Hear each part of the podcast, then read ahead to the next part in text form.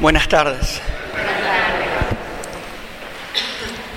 El domingo pasado, no sé si ustedes eh, compartieron el misma, la misma orientación de la palabra, pero el domingo pasado comenzamos a leer un texto que continúa en este domingo. El domingo pasado hablábamos de la continuación de las bienaventuranzas. Mateo organiza en su primer discurso todos los dichos que la comunidad recuerda de Jesús en torno a cómo es el ser discípulo y en torno a cómo es el reino de Dios. Mateo organiza en tres grandes capítulos todo lo que escuchó decir a Jesús en distintas oportunidades, en distintos momentos, en distintas situaciones, pero Mateo lo agrupa como en un gran discurso. Y Jesús sube al monte para hacer las bienaventuranzas y termina como tres capítulos después, habla como diez horas Jesús, ¿no? Esto, esto parecería que Mateo organiza así este momento del Evangelio. Pero ¿qué es importante? Porque este texto comienza eh, enseguida de las bienaventuranzas. Las bienaventuranzas, ustedes saben, es si quieren la nueva ley del Nuevo Testamento. Así como Moisés le dio al pueblo judío en el desierto las tablas de la ley, la ley que los hizo pueblo, que los hizo ser pueblo de Dios, así como Moisés constituyó la identidad del pueblo judío, regalando la ley, los diez mandamientos, así del mismo modo Jesús, para mostrar una, una transformación, un cambio, nos da una nueva ley, que no destruye la anterior, que no anula la anterior, sino que la lleva a plenitud en esta nueva ley que son las bienaventuranzas. Bienaventurados los pobres, bienaventurados los que lloran, bienaventurados los misericordiosos, bienaventurados los que trabajan por la paz y la justicia. Es una nueva ley. Pero claro, para nosotros cuando escuchamos la ley de Dios, la ley de Dios nos suena, olfateamos o la sensación que nos queda en el corazón es de catecismo viejo o de cómo nos enseñaron así duro, ¿no? La ley, la ley de Dios. Pero para un judío la ley de Dios era su columna vertebral, para un judío la ley de Dios era lo que le daba identidad como pueblo. Si quieren, la judeidad estaba dada por la alianza, por el cumplimiento de la ley de Dios. Yo era judío, verdaderamente judío, en la medida que cumplía esta ley. Por eso, cuando Jesús dice, antes se les dijo, yo les digo, tiene que haber sido para los que escucharon, como, un, como la columna vertebral se les debe haber como erizado por decir, ¿cómo? Este tipo está diciendo algo más de lo que mm, Dios nos dijo en el desierto a través de Moisés. Antes se les dijo, eh, amarás a tu prójimo. Antes se les dijo eh, ojo por ojo y diente por diente, que era la ley del talión, que mostraba un poquito de justicia. Y Jesús dice, antes se les dijo esto, pero ahora yo les digo. El texto, con muchísima sabiduría, lo pone a Jesús como un nuevo legislador. Así como Moisés dio la ley del pueblo judío, Jesús está, está desarrollando, regalando la nueva ley. Antes se les dijo, yo les digo. Pero claro, Jesús necesita corregir la ley antigua, no porque estuviera mal, no porque Dios Padre se equivocó, no porque Dios Padre le dio al pueblo judío una ley de morondanga y la verdadera se le iba a dar después con Jesucristo. Jesús tiene que corregir la concepción que el pueblo tenía del mandamiento de Dios. Porque los judíos ayer, y nos puede pasar a nosotros hoy, se quedaron con la cáscara y no tuvieron en cuenta el corazón de la ley lo que Dios quería regalar al promulgar esta ley. Los judíos se quedaron con la cáscara, que decir, bueno, eh, eh, no, matarás. Bueno, yo no le clavo un puñal a nadie. No, pero mira, si en tu corazón desprecias a tu hermano, que este es el, el corazón de la ley, es como si lo estuvieras matando. Por eso, antes se les dijo, no matarás. Yo les digo que el que insulta a su hermano ya merece la ajena, no por, no por, pues está llevando a que tratemos de descubrir el corazón. Antes se les dijo ojo por ojo, no, yo les digo que no, si alguien te da una bofetada, presentes la otra, que ruegues por tus enemigos, que, no, que, que reces por aquellos que te persiguen. Ir al corazón de la ley. Nos puede pasar a nosotros lo mismo que al pueblo judío, que nos quedemos con esta cáscara. Bueno, yo vengo a misa, cumplo la ley nueva que dice santificar las fiestas, qué sé yo, cumplo la ley nueva. Pero si yo no me pongo en comunión verdadera con la comunidad y con Dios, es la cáscara. ¿Me permiten ser malo? Siempre lo fui, así que no pido permiso a nadie para eso. ¿Cómo se llama a ellos? ¿Y qué les está pasando? Quizás solo Olguita sabe, porque son amigos de hace mucho tiempo. Nuestro es que somos una comunidad sin ser comunidad. Y quedamos de vuelta atrapados en la cáscara de la ley.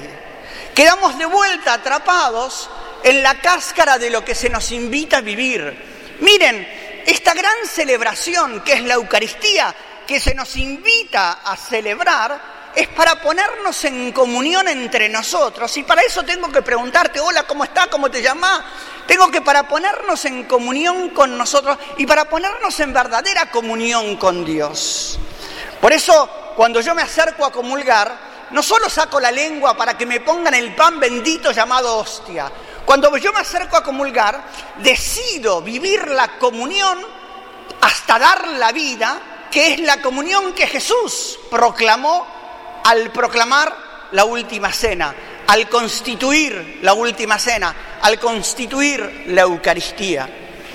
Si no nos quedamos con la letra de la ley, ¿qué es lo que Jesús viene a denunciar al pueblo judío al cual él está predicando? Miren, no terminaron de entender.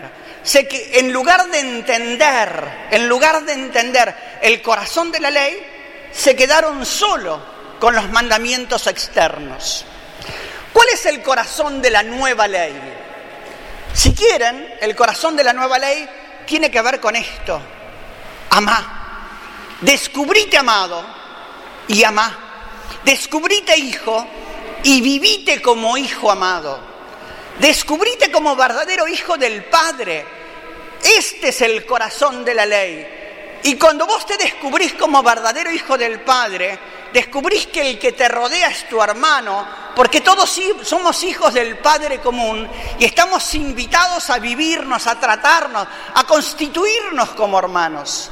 Por eso, cuando te vimos desnudo y te dimos, y te dimos eh, ropa, cuando te dimos hambriento y te dimos de comer, cuando lo hicieron con más pequeño, conmigo lo hicieron.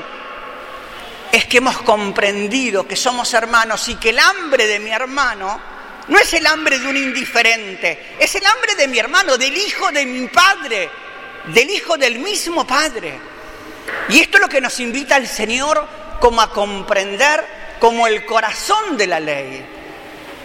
Que llamar a Dios Padre es proclamar un mundo de hermanos y es construir un mundo de hermanos y es trabajar por un mundo de hermanos y es anunciar un mundo de hermanos donde Dios es nuestro Padre y no dejará nunca de acercarse con la ternura de nuestro Padre. Pablo, en la, carta de los Corintios que hemos leído como segunda lectura, dice algo maravilloso. Miren, ya no importa si vos sos de Pablo o de Pedro, de Cefas o de... No importa eso, porque todo lo que es de Dios es de ustedes. Todo lo que es de Dios es de ustedes, dice Pablo. Algo que hemos escuchado así. Para, a ver, lo que es de Dios es mío. O sea, mía es la eternidad. Mía es la plenitud. Mío es el gozo. Mío es el amor hasta el extremo. Mío es la esperanza. Mío es el gozo. Porque lo de Dios es mío.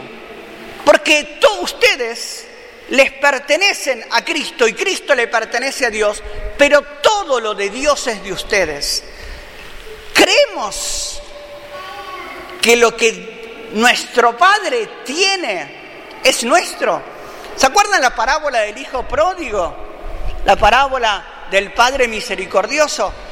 Hijo mío, todo lo mío es tuyo. Hace tanto tiempo que estoy con vos y nunca me diste un cabrito para festejar. Hace tanto tiempo que estoy con vos y no tengo esperanza. Hace tanto tiempo que estoy con vos y no tengo paz. Hace tanto tiempo que estoy con vos y no gozo. Hace tanto tiempo que estoy con vos. Nosotros, cual otro hermano mayor, seguimos reclamándole a Dios actitudes que Dios ya nos ofreció. Todo lo mío es tuyo, le dijo el Padre al Hijo mayor. Desde siempre te pertenece. Hoy Pablo nos dice, todo lo de Dios es de ustedes. Ustedes son de Cristo y Cristo es de Dios. Imagínense qué fuerza si descubriéramos, si gozáramos, si descansáramos en esto que Dios nos ofrece como verdad y como plenitud y como parte de su vida.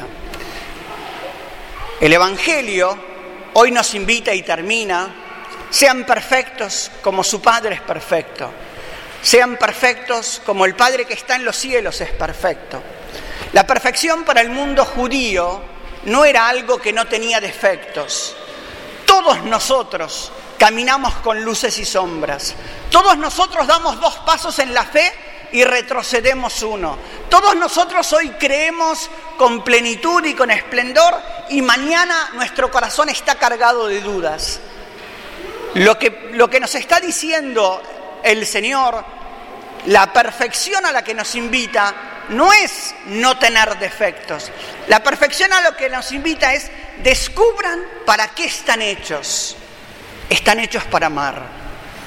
Están hechos para ser hijos están hechos para vivir la vida en plenitud, para ser y descubrirse verdaderamente hijos del Padre amante. Esta es la perfección a la que se nos invita. Sean perfectos, o sea, amen, dispongan, dejen, dejen salir lo que ya tienen, dejen actuar lo que ya está, plenifiquen lo que está, permítanse encontrar con lo que Dios ha puesto en el corazón. Ojalá que nosotros, hijos de la nueva ley, vivamos con la libertad, pero también con la plenitud a la cual somos invitados. La ley no está para esclavizar a nadie, la ley está para dar plenitud al que quiere seguirla. Esta es la ley de Dios, darnos plenitud. Ojalá que podamos vivir nuestra fe, que podamos gozar de nuestra fe como un camino que nos libera, como un camino que nos plenifica. Recuerden siempre que si la fe no nos da libertad, estamos viviendo mal la fe.